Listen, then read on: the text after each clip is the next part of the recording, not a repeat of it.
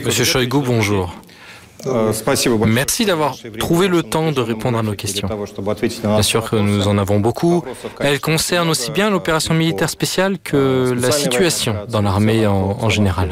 Je voudrais commencer par euh, l'année 2023, par la contre-offensive ukrainienne tant médiatisée qui a échoué, comme nous le savons aujourd'hui. Pourriez-vous nous faire part de votre évaluation?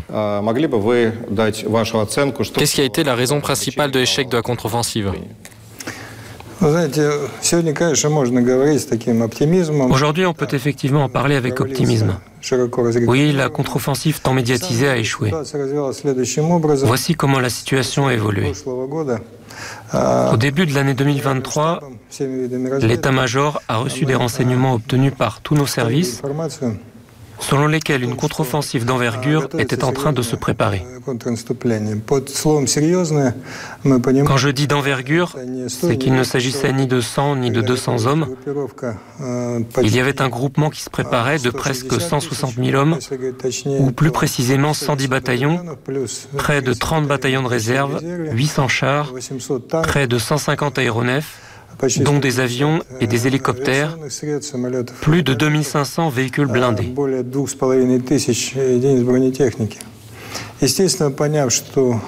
Après avoir compris qu'un tel groupement était en préparation, nous avons déployé tous les moyens possibles de reconnaissance, spatiale, électronique, de profondeur, mais aussi la reconnaissance tactique et tout ce qui est lié à la surveillance des transports, notamment les déplacements de navires ou de trains. Il fallait analyser la concentration des forces de l'ennemi pour comprendre quand le moment viendrait. Quant aux forces de l'ennemi, j'en ai déjà parlé. Deuxième objectif, conformément à l'analyse des renseignements obtenus par l'état-major, comprendre la direction de la contre-offensive afin de s'y bien préparer en y concentrant nos troupes et ainsi de suite.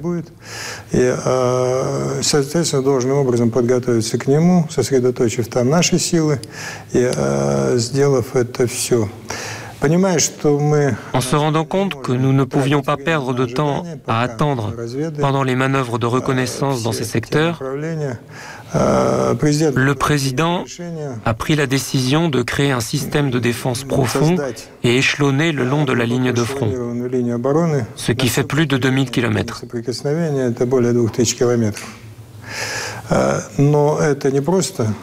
C'est un système permettant la défense active, c'est-à-dire de faire des offensives dans certains secteurs tout en éliminant les forces de l'ennemi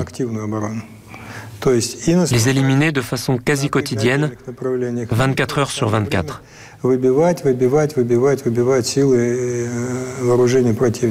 Выбивать и делать это фактически ну, в ежедневном круглосуточном режиме.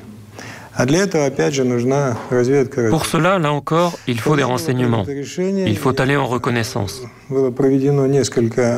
C'est là qu'on a pris la décision et qu'on a tenu plusieurs réunions opérationnelles pour y présenter un plan. Ce plan a été approuvé par le président. Nous avons reçu carte blanche pour embaucher qui que ce soit. C'est au premier chef le président qui s'en est occupé.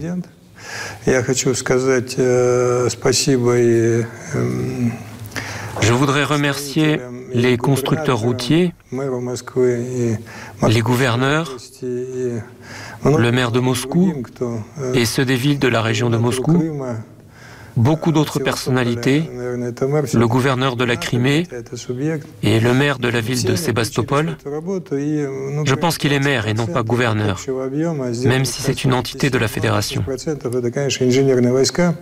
Ils se sont adonnés à ce travail en accomplissant quelques 20% de sa totalité. Les 80% restants ont été faits par les troupes du génie, les troupes des chemins de fer. Ce travail a abouti à la construction le long de la ligne de front de trois lignes de défense. C'est un énorme ouvrage. Des millions de mines, des forces colossales. Des milliers de kilomètres où étaient dispersés des groupes anti-chars. Tout cela permettait de rester dans la défense active. Nous l'avons fait parce que nous ne pouvions pas attendre l'identification définitive de la direction de la contre-offensive. Évidemment, dès qu'on l'a su, on a tout de suite procédé à la mise sur pied de troupes et de réserves.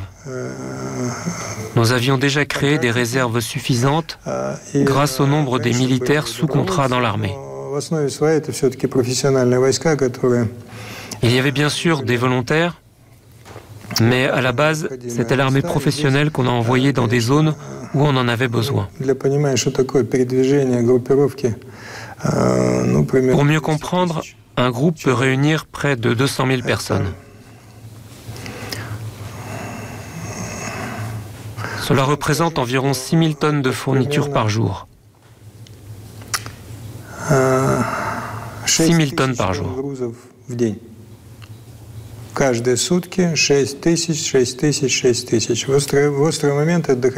À un moment critique, cela pouvait aller jusqu'à 7000 tonnes. Il s'agit de munitions, de munitions d'artillerie, de carburant, 1500 tonnes rien que d'eau potable.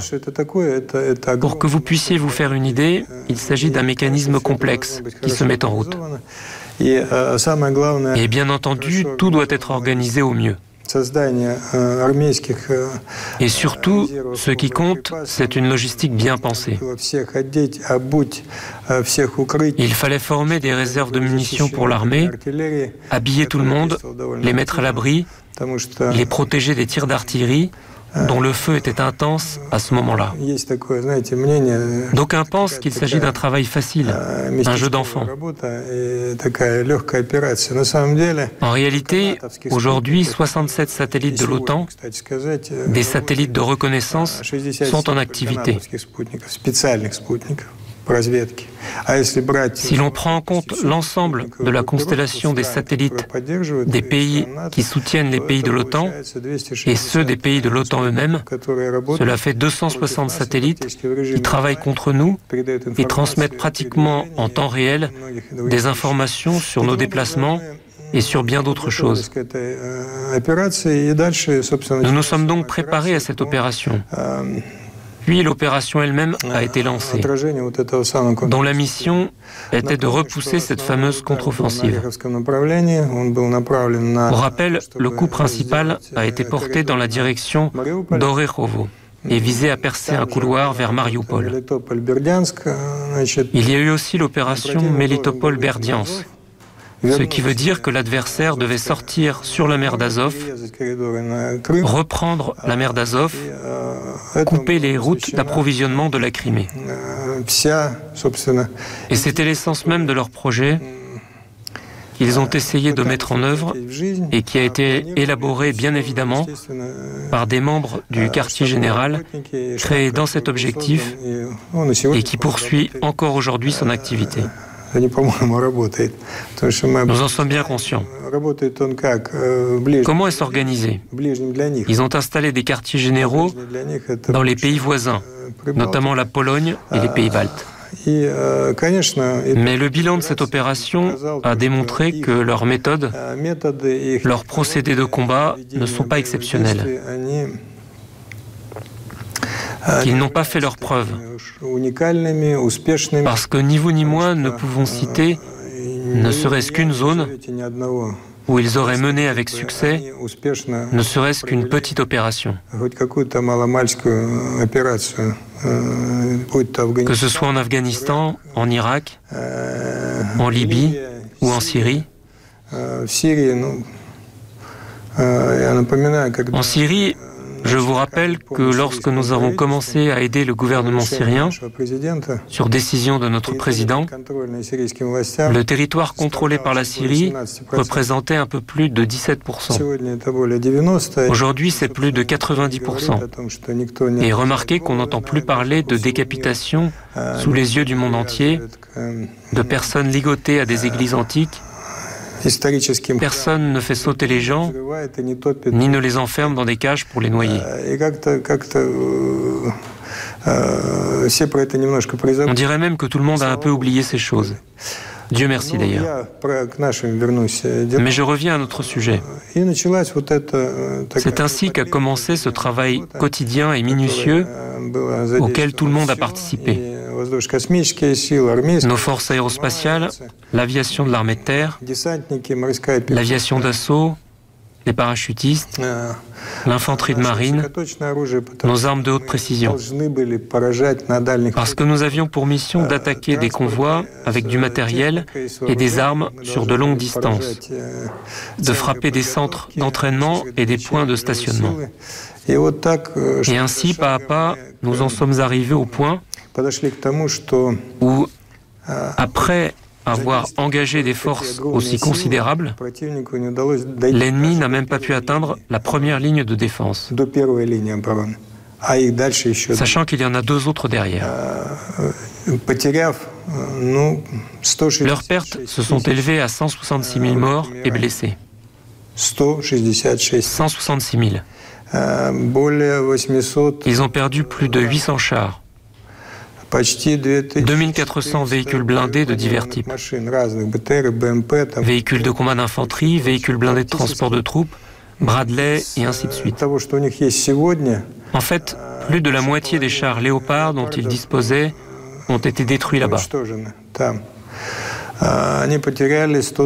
Ils ont perdu 123 avions et hélicoptères dans ce secteur. Mais je ne dirais pas que cette contre-offensive a été facile à repousser. Elle a exigé des efforts de combat énormes pour lesquels je remercie vivement tous nos commandants et combattants. Parce que probablement ce n'est pas une expression appropriée pour une interview, mais c'était le moment où l'armée s'est cristallisée.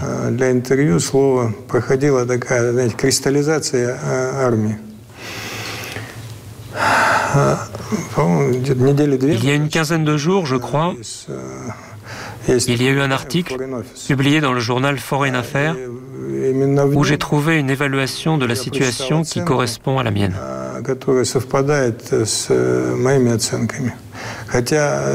Bien qu'en faisant cette évaluation, l'auteur ait de tout autres objectifs.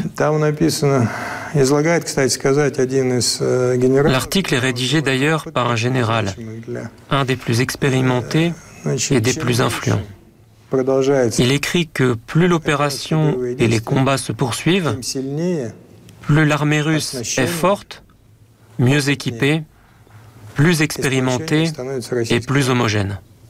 Je partage entièrement son opinion, car même sur la base des résultats de l'année 2023, on peut constater à quel point les performances de tous nos commandants et de toutes nos unités se sont améliorées. Nous pouvons même dire qu'aujourd'hui, c'est une toute autre armée. Si nous évoquons les succès de ces derniers jours, c'est probablement avant tout l'opération qui a permis de libérer Avdiivka. Pouvez-vous nous dire comment cette opération a été préparée et effectuée les préparatifs ont commencé il y a assez longtemps. Cette opération était devenue indispensable. Il fallait mettre en place un nombre suffisant de troupes au nord et au sud-ouest d'Avdeïevka, tout en continuant à tenir le secteur est. L'état-major général a élaboré ses plans. Nous avons commencé à nous y préparer probablement dès l'automne dernier en octobre ou en novembre, depuis ce moment-là. En nous préparant, nous avions vu qu'il s'agissait d'un secteur qui avait été fortifié pendant neuf ans. On a construit pendant neuf ans des passages, des structures en béton et tout ça sous terre. Bref, il était difficile de les atteindre. Nous avons donc décidé d'y concentrer le maximum d'armes que nous pouvions utiliser et de frapper non pas aveuglément, mais avec une grande précision. Au bout du compte, nous avons atteint un niveau de 460 frappes de ce type par jour.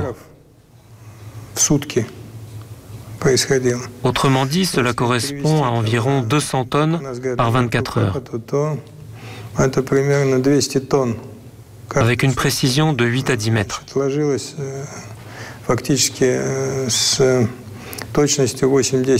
Pour une bombe de 500 kg, 8 à 10 mètres ne signifie pas grand-chose.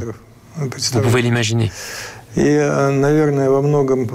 probablement en grande partie grâce à nos pilotes qui, soit dit en passant, ont presque tous acquis une expérience de combat en Syrie, avec 100 à 200 sorties de combat là-bas, et qui en ont déjà fait beaucoup plus en Ukraine, que nous sommes parvenus à ces résultats. C'est grâce aux pilotes et à des unités que j'ai du mal à qualifier de volontaires, car ce sont des professionnels expérimentés. Il y a l'unité d'assaut qui s'appelle les vétérans, dont le commandant s'entretient parfois avec le président Poutine.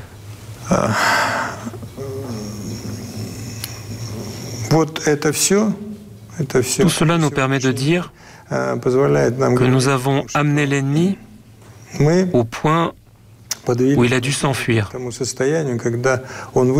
parce que les conditions étaient insupportables.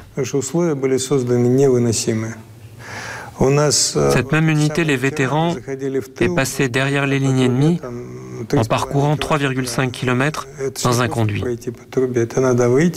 Il ne suffit pas de passer par le conduit, il faut en sortir, il faut s'emparer d'une tête de pont, il faut transporter des armes. Les soldats doivent manger quelque chose, s'il y a des blessés, il faut les soigner et les évacuer. Pour résumer, il y avait énormément de travail. En fait, l'opération Davdeyevka entrera dans les manuels et sera étudiée dans les établissements d'enseignement supérieur du ministère russe de la Défense et des forces armées russes. Je veux dire la conduite de cette opération. À l'heure actuelle, nous poursuivons l'offensive vers l'ouest. Et s'il s'agissait, il y a deux jours, de 32 km, la ville d'Avdeyevka comprise, Aujourd'hui, nous avons libéré l'usine de produits chimiques. Au total, la superficie du territoire libéré est de 72 km, c'est-à-dire deux fois plus qu'avant. L'opération a été planifiée de manière scrupuleuse et minutieuse. Et là, l'état-major général a fait tout ce qui était nécessaire pour que l'opération se déroule avec des pertes minimales et de la manière la plus efficace. Vous avez dit que l'ennemi avait fui. Mais dans ce contexte, il est amusant d'entendre les déclarations de Kiev, comme quoi il s'agit d'un retrait quasi planifié. Quel commentaire feriez-vous là-dessus Alors là, je ne vois pas ce que je pourrais dire. Vous savez, nous avons depuis longtemps, pas seulement pour ce cas, mis en œuvre un système de contrôle objectif.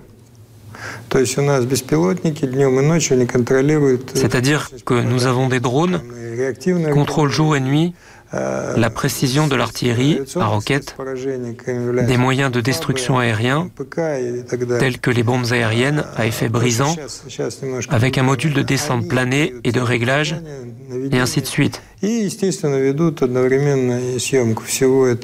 Parce que la guerre d'aujourd'hui est un peu différente. Ces drones désignent des objectifs, assurent le guidage et bien sûr filment. Je crois que nous avons déjà diffusé les images qui passent non seulement chez nous à la télévision, mais aussi dans le monde entier. Ces images ont été faites une nuit avant, 24 heures avant l'ordre de Sirski, sur le retrait prétendument organisé, et montrent qu'il était loin d'être organisé. Ils n'ont pas récupéré les corps des morts, ils ont abandonné les blessés, ils ont laissé un grand nombre de matériel et de munitions. Compte tenu des actions entreprises par notre aviation, je peux les comprendre.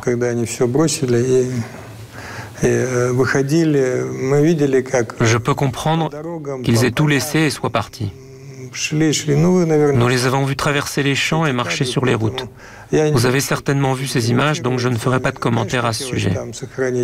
Naturellement, ils voulaient sauver la face. Ils comprenaient qu'à Munich se tenait une grande conférence où il leur fallait se montrer sous un jour favorable, dire qu'ils tenaient bon. Avdeyevka a été une grosse surprise pour eux, mais pas pour nous. Aujourd'hui, vous avez rapporté au président que Krinky a été libéré? Peut-on dire maintenant que cette libération met un point final à cette contre-offensive ukrainienne majeure? Dans l'ensemble, oui, parce que Krinky, et notamment le secteur de Kherson, c'est aussi l'une des directions principales. Nous allons rester en état d'alerte, mais comme indiqué dans le rapport du commandant du groupement Dniepr, du général Tieplinsky, tous les travaux de nettoyage sont effectivement terminés. Mais étant donné qu'il y avait beaucoup d'hommes cachés dans des sous-sols, qui littéralement, ce n'est pas une allégorie, suppléaient en pleurant qu'on les évacue, naturellement, nous leur avons proposé et continuons toujours de proposer à tous ceux qui sont encore terrés de se rendre.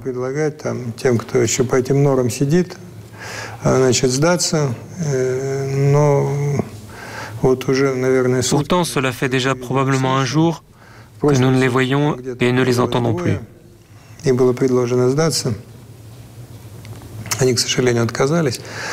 Le dernier jour, il y en avait deux. Nous leur avons proposé de se rendre, mais malheureusement, ils ont refusé. Mais dans l'ensemble, dans la zone de Krinki-Komka, nous avons déjà établi des postes de surveillance. Et ici, je tiens à remercier nos parachutistes, la 810e brigade marine, les gars de la 45e brigade spéciale des troupes aéroportées, les forces d'opération spéciales, notamment notre aviation, parce que ce n'était pas du tout facile.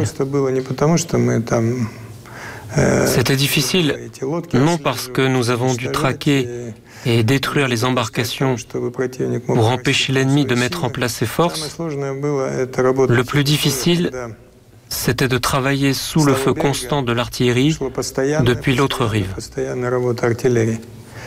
Le feu de l'artillerie était constant et en même temps très nourri.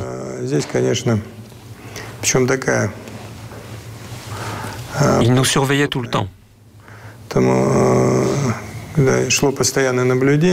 Dès qu'un des nôtres se levait, il y avait des frappes. Nous avons dû choisir nos propres méthodes.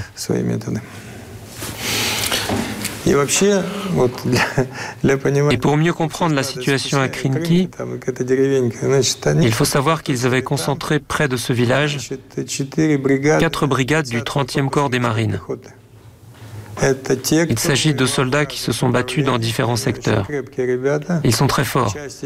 Certains d'entre eux ont été à Mariupol. Ils ont reçu une bonne formation, y compris à l'étranger, et étaient bien armés. Ils avaient comme tâche d'effectuer une percée à Armiansk, à Perekop, dans cette direction-là. Ils travaillaient de la même façon sur la flèche de Kinburn. Ils voulaient passer par la côte ouest de la Crimée.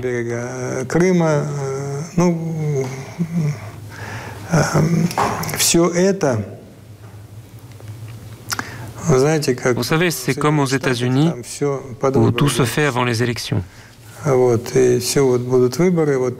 Ils disent on va avoir des élections, il faut faire ça et ça et ça. Ici, tout est fait soit dans le cadre du format Rammstein, soit avant l'adoption du budget par le Parlement américain, parce que la loi sur le budget prévoit également des fonds destinés à l'Ukraine. Voilà pourquoi ils devaient présenter un certain résultat. Bon, ils ont essayé. Finalement, ces quatre brigades marines ont perdu 1820 soldats rien qu'à Krinky. Si l'on ne parle pas seulement des marines, il s'agit de presque 3400 hommes. Quant à l'ensemble de l'opération dans la direction de Kherson, leur tentative dans le cadre de la contre-offensive, ils ont perdu 13 200 hommes, si je ne me trompe. Telles sont les pertes dans la direction de Kherson. Monsieur Shoigu, qu'en est-il aujourd'hui de l'approvisionnement de l'armée? L'économie arrive-t-elle à suivre? Et notre industrie est-elle à la hauteur des objectifs fixés? Vous savez, un grand nombre de mesures importantes ont été prises au cours de cette période. Premièrement, des fonds ont été alloués pour moderniser l'industrie, ce qui a permis d'augmenter la production de munitions.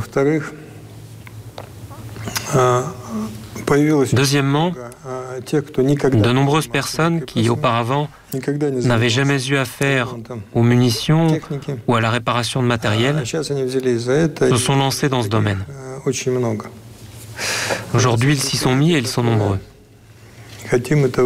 Nous avons des entreprises, qu'on le veuille ou non, qui, partis de rien, au bout de quatre mois d'activité, produisent autant de munitions que l'ensemble des pays de l'OTAN par mois.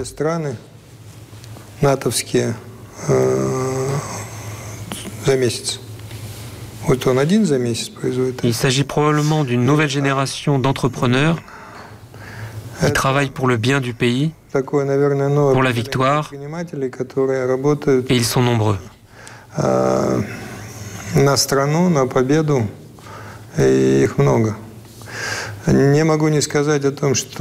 Il est important de dire que nous avons fait beaucoup pour accélérer la vitesse de réparation du matériel. En se fixant l'objectif que la quantité d'équipements reçus pour réparation soit moins élevée que la quantité d'équipements réparés et envoyés au front, c'est un indicateur journalier. À cette fin, 270 usines de campagne ont été déployées sur le terrain, capables de réparer toutes sortes d'équipements. Les canons d'artillerie sont remplacés. Il s'agit d'un travail sérieux car les cadences de tir augmentent et nous devons changer les canons afin d'améliorer la précision des tirs.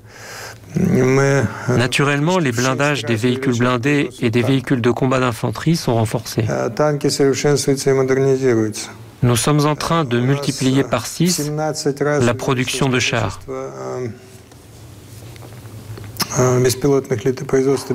Les chars sont perfectionnés et modernisés.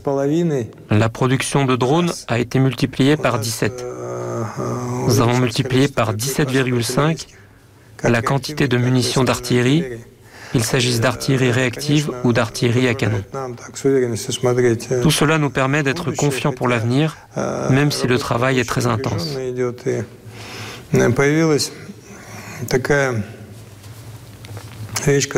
Il existe également ce qu'on appelle chez nous le complexe militaro-industriel populaire l'industrie de défense basée sur l'initiative de la population. Pourquoi populaire Par exemple, prenons quelqu'un qui était boulanger. Il arrête de faire du pain et se met à acheter des équipements avec ses propres économies pour produire des drones FPV sans demander à être payé pour ça, en ne demandant que l'emballage. Ils sont des centaines. On compte des centaines d'entreprises comme celle-ci, pas de personnes d'entreprises. Elles s'occupent de l'emballage, achètent des imprimantes 3D. Certains ont acheté d'un seul coup 1200 machines-outils dans un pays étranger que je ne nommerai pas. Ils ont fait sortir les bus d'un garage à bus et en ont fait une usine. Ça vaut le coup d'aller voir ça. Le pays a vraiment mobilisé ses ressources et met tout en œuvre pour la victoire.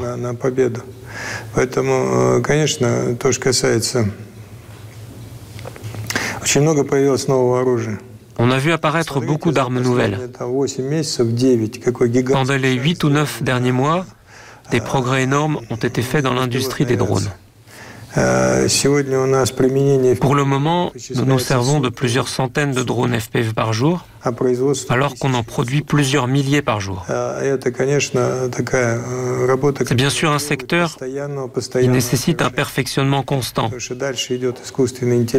parce que l'intelligence artificielle avance et le travail doit s'effectuer 24 heures sur 24, etc. Cela en dit long. Quand nous avons présenté le projet, conformément à la décision du président, le projet de cette ligne de défense de 2000 km, on a été évidemment confronté au problème de ne pas pouvoir se passer, comme en 1941 et 1942, d'armes anti-chars. Nous avions besoin de matériel de détection, d'attaque et de défense moderne. Donc nous en avons parlé et il a été décidé de faire implanter en urgence des systèmes de surveillance le long de toute la ligne de défense. Et là on a vu s'engager des gens qui n'avaient jamais rien eu à voir avec l'industrie militaire. Nous avons obtenu sur toute la ligne de contact d'excellents appareils de surveillance. Nous pouvions observer jusqu'à 20 km à distance. et on a pu se limiter au poste de surveillance. La surveillance de nuit était également possible et les coordonnées de la cible apparaissaient tout de suite dès qu'il y en avait une. De la détection au moment d'ouvrir le feu, le processus ne nous prenait que quelques minutes, grâce au système de défense antiaérienne. C'est pourquoi la décision de construire cette ligne, prise par le président à un moment tout à fait opportun, a joué un rôle clé pour repousser la contre-offensive. Pour revenir au complexe militaro-industriel populaire ou à l'industrie populaire de défense, on peut l'appeler différemment. On a commencé, vous le savez probablement, par tresser des filets de camouflage, fabriquer des bougies, préparer des trousses d'urgence, des sachets de thé et par envoyer tout ça. Les gens ont aussi tricoté des chaussettes et des moufles. Ensuite, ils ont fabriqué des semelles pour les bottes, des bottes et des bonnets, tout ça en énorme quantité. Ensuite, ils se sont attelés aux gilets pare-balles, aux quads, aux drones, aux drones FPV.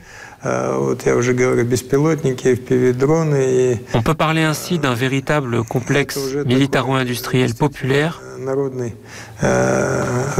qui ne fournit plus seulement des produits qui réchauffent le cœur, mais aussi du matériel qui peut être utilisé pendant les combats. Cela vaut de l'or. Parce qu'en dehors du complexe industriel, où le ministère de l'Industrie est également engagé, nous avons vu surgir une énorme quantité de gens dans des villes différentes, des étudiants qui font beaucoup. Je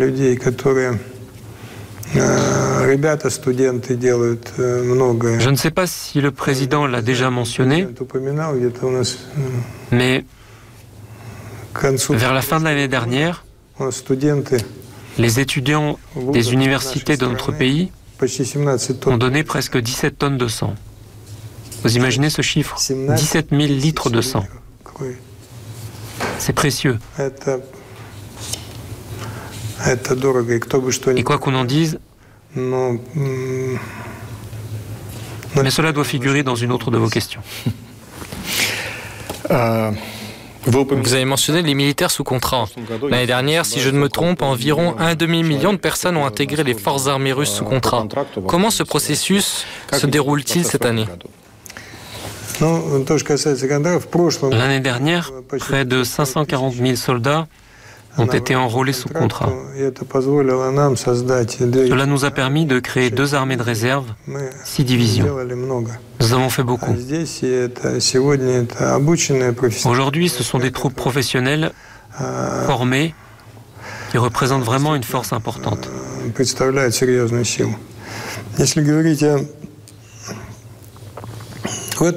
Cette année, à ce jour, 50 000 soldats se sont enrôlés sous contrat. 50 тысяч уже по контракту, и, и люди продолжают. Et les gens continuent à se présenter au bureau de recrutement. Il faut aussi parler de l'état d'esprit dans le pays et dans l'armée aujourd'hui.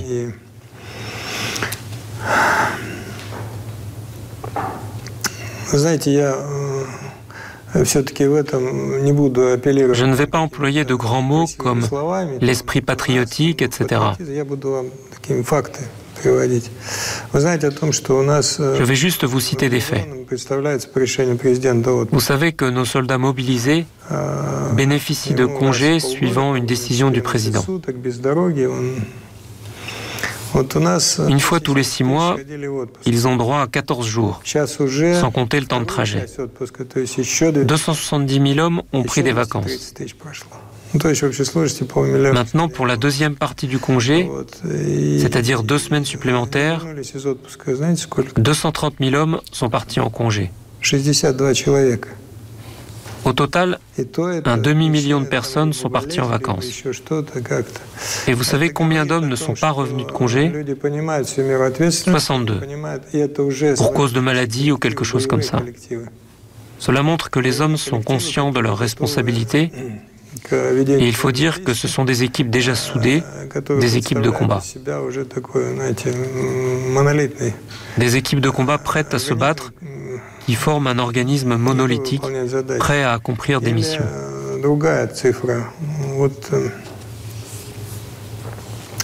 Un autre chiffre.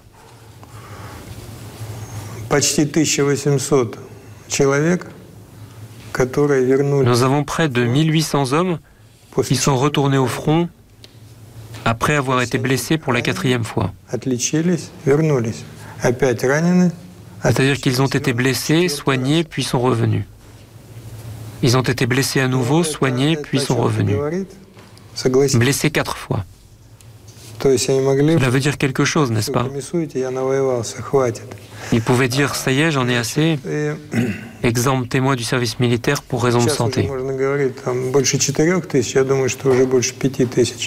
On peut le dire maintenant, plus de 4000, je pense en fait que c'est plus de 5000 étudiants, ont pris un congé, signé un contrat et sont partis à la guerre. Et regardez les médecins. La semaine dernière, j'ai reçu un rapport.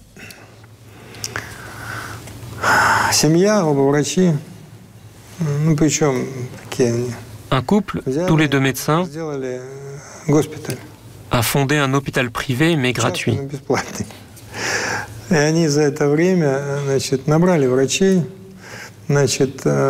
Ils ont recruté des médecins pour obtenir une licence leur permettant de fournir des soins médicaux dans cet hôpital.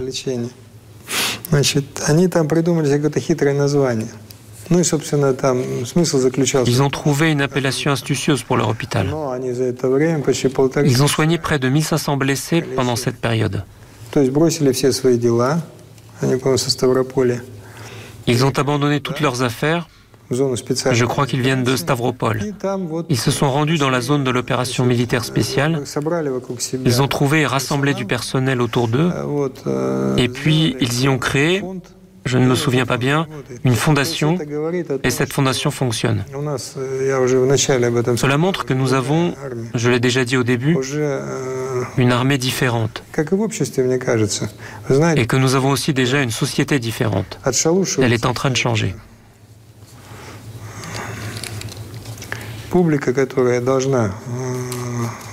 Ceux qui voulaient partir sont partis.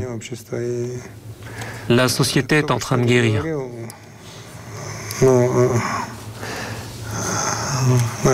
Quoi qu'on en dise, notre pays, la Russie, reste ce qu'il a toujours été.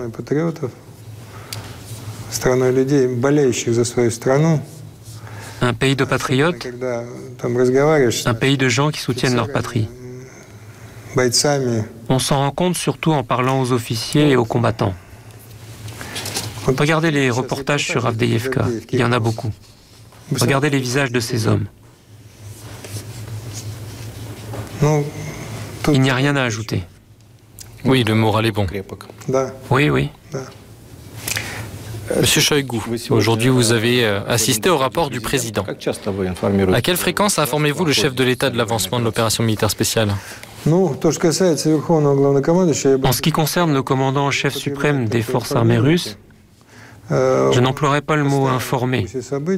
Il est toujours au courant des événements. Nous recevons des rapports tous les jours et plus d'une fois. Il y en a jour et nuit. Si c'est nécessaire, nous faisons un rapport immédiatement. Enfin, si la situation est telle qu'une décision du commandant en chef suprême est nécessaire. Mais en plus de cette régularité quotidienne, il y a aussi bien sûr des choses qui nécessitent un rapport personnel. C'est-à-dire que quand nous venons avec le chef d'état-major général, nous déplions les cartes, nous discutons, nous prenons des décisions. Et ce travail est bien établi ici. Il ne s'agit pas d'informer le commandant en chef suprême, mais de gérer l'opération militaire spéciale et de prendre les décisions si nécessaire au niveau du commandant en chef suprême. Vous savez, il est parfois surprenant qu'ils se souviennent des commandants de brigade. Trois ou quatre mois plus tard, il dit Voici le commandant de la quatrième brigade, Grounis.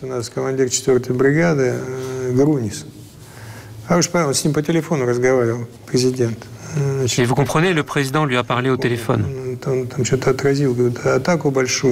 Alors euh, quand, je ne sais pas, il a repoussé une grosse attaque, et après un long moment, le président lui a parlé au téléphone.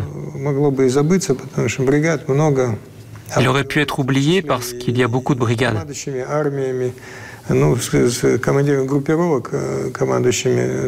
Mais le président parle presque régulièrement avec les commandants de l'armée, les commandants de groupe. Il se souvient du lieu, de la localité, de ce dont ils ont parlé et de ce qu'ils ont décidé. Il ne s'agit donc pas d'informer, mais de gérer. D'une part, bien sûr, il nous fait confiance et nous soutient beaucoup, mais d'autre part, quand des décisions de gestion sérieuses doivent être prises, ces décisions sont prises rapidement. Voilà. Ces derniers jours, les responsables à Washington ont accusé la Russie d'avoir l'intention de déployer des armes nucléaires dans l'espace. Quel est votre commentaire à ce sujet?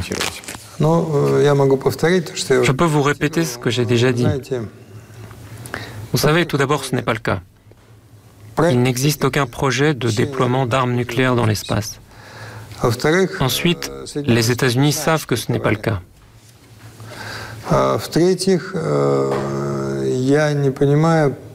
Enfin, je ne comprends pas pourquoi on devrait faire peur aux sénateurs et aux membres du Congrès avec des choses qui n'existent pas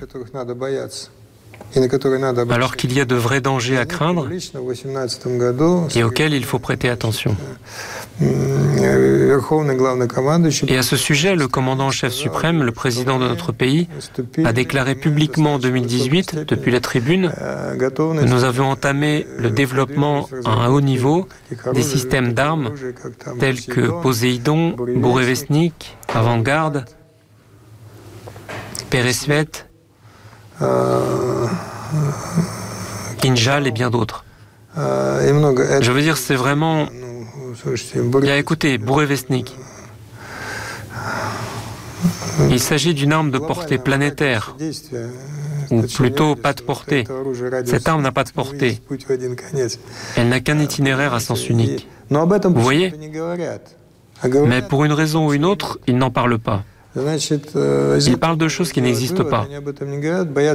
On peut donc en conclure qu'ils ont peur de rappeler une fois de plus, ils n'ont pas les armes de ce type, c'est pourquoi ils n'en parlent pas. Ils ont peur de rappeler une fois de plus qu'ils n'ont pas les armes de ce type et que c'est nous qui les avons. Mieux vaut donc parler de ce qui n'existe pas en réalité. En même temps, ils y travaillent et ils en parlent. Ils ont établi un couvert ou un parapluie. Ils développent des armes pour combattre les comètes, les astéroïdes, pour qu'ils ne s'écrasent pas sur nous. Bref, il sauve la planète, voilà. Voici le toit, il y a un parapluie dessus. Le deuxième aspect est plus banal, plus simple.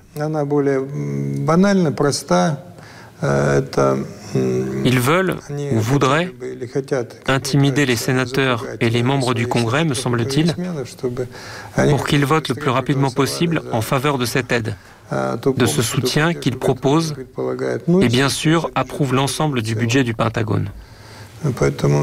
Voilà ce qui leur permet d'affirmer et de se convaincre d'une telle menace tout en se rendant compte qu'elle n'existe pas.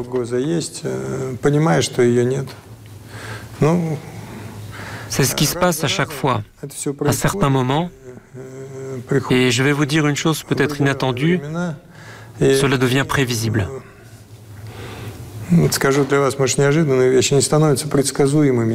Par exemple, on peut supposer qu'il s'agit d'une année électorale et qu'ils vont donc utiliser certains outils. Lesquels? Tout d'abord, l'ingérence russe dans les élections américaines, comme lors des dernières élections. Ensuite, la menace russe qui signifie qu'ils ont besoin, pour ainsi dire, d'un président comme celui-ci, pas comme celui-là.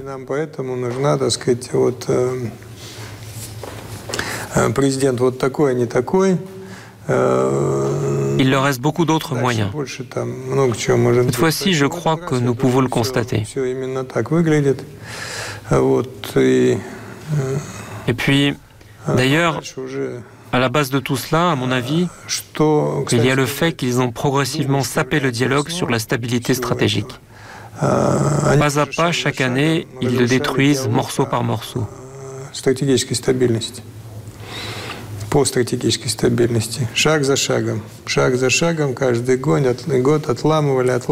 Mais aujourd'hui, apparemment,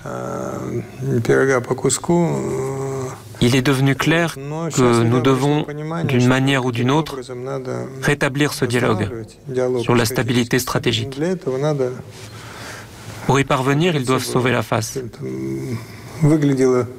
C'est pourquoi ils disent vouloir faire des annonces et puis rétablir maladroitement le dialogue en quelque sorte. Ce sont à mon avis les points principaux. Monsieur le ministre, merci beaucoup d'avoir répondu en détail à nos questions. Merci de votre attention.